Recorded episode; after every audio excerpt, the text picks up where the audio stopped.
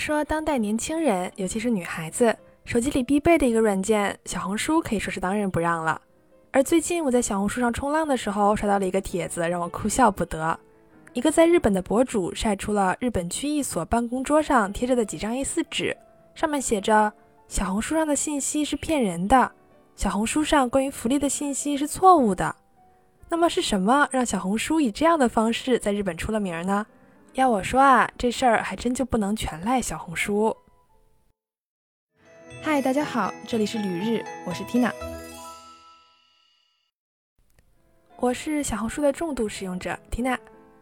说起来呀，这次逼的日本区一所特意用翻译的很地道的简体中文手写了好几张 A4 纸做出解释，还是因为之前发放的给付金的事儿。日本目前为止已经发放过两波给付金了吧？每次十万日元，按现在的汇率来算五千块左右。最近的一次我记得是在今年农历新年的前后，当然每个地区发放的时间也有所不同哈。而近期随着新一波留学生的入境，小红书上的几个博主可能是半蹭热度，也可能是分享的性质吧，发了新入国的留学生如何领到这十万日元的攻略，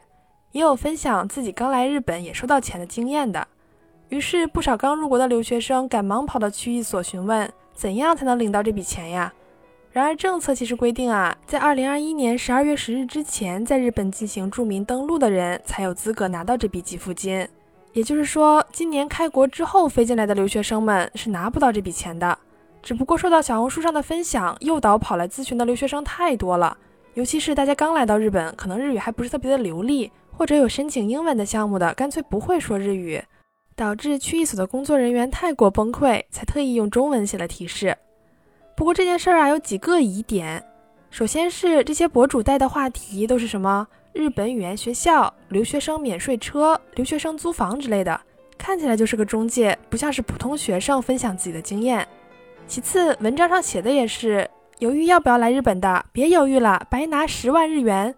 短短的一句话加了五个表情，听起来像不像贪玩蓝月上线一把刀，装备全靠砍，是兄弟就来砍我？这明显是广告啊！在网上多年冲过大风大浪的同学们，被这点小骗局赚了流量，还跑去区域所询问，大概也是一时被金钱迷惑住了吧。不过刚来到日本就被怂恿跑去区域所的同学们，也不用失望或者自责，大家可是学会了人生中宝贵的一课：不要轻易相信网上的信息，要自己调查。我就因为这件事儿踩过坑。大概一年多以前的时候，我的在留卡，也就是在日本这边的身份凭证快要过期了。但是当时正值新冠非常严重，也是日本刚开始重视的时候，所以我记得那段时间日本出了一个政策，说是为了避免入国管理局太过拥挤，在留卡过期的期限可以往后延三个月。我当时是在朋友圈里看到的这个信息，之后身边的朋友去更新在留卡的时候，我还问了他一句：“那个延期三个月的还算数吗？”朋友告诉我说：“告示我看到还贴着呢。”我想说那应该是没问题吧，就没着急。结果在留卡过期的前一天，我还是心里难安，去入国管理局的官网查了一下那个政策，发现是在一定期间内过期的在留卡可以延期，而我并不属于这部分对象，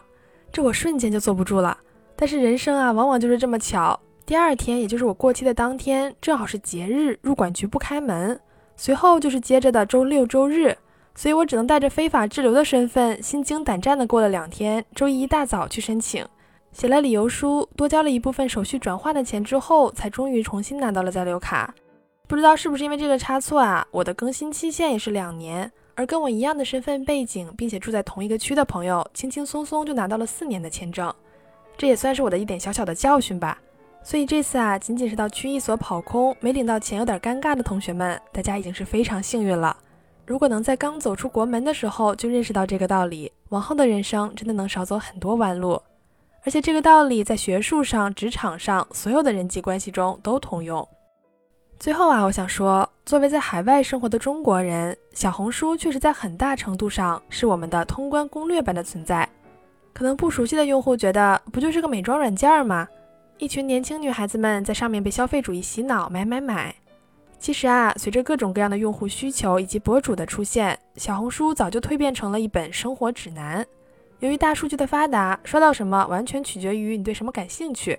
比如说，我身边的留学生朋友们，不论男女，大家都会拿小红书当成视频菜谱来用。另外，像回国航班政策等等，随时都能看到大家分享的最新消息，甚至还可以在上面刷到面试攻略、近期市场总结之类的学习资料。所以说啊，小红书本身是一个很好用的工具，是我们使用的时候还是要加以辨别力。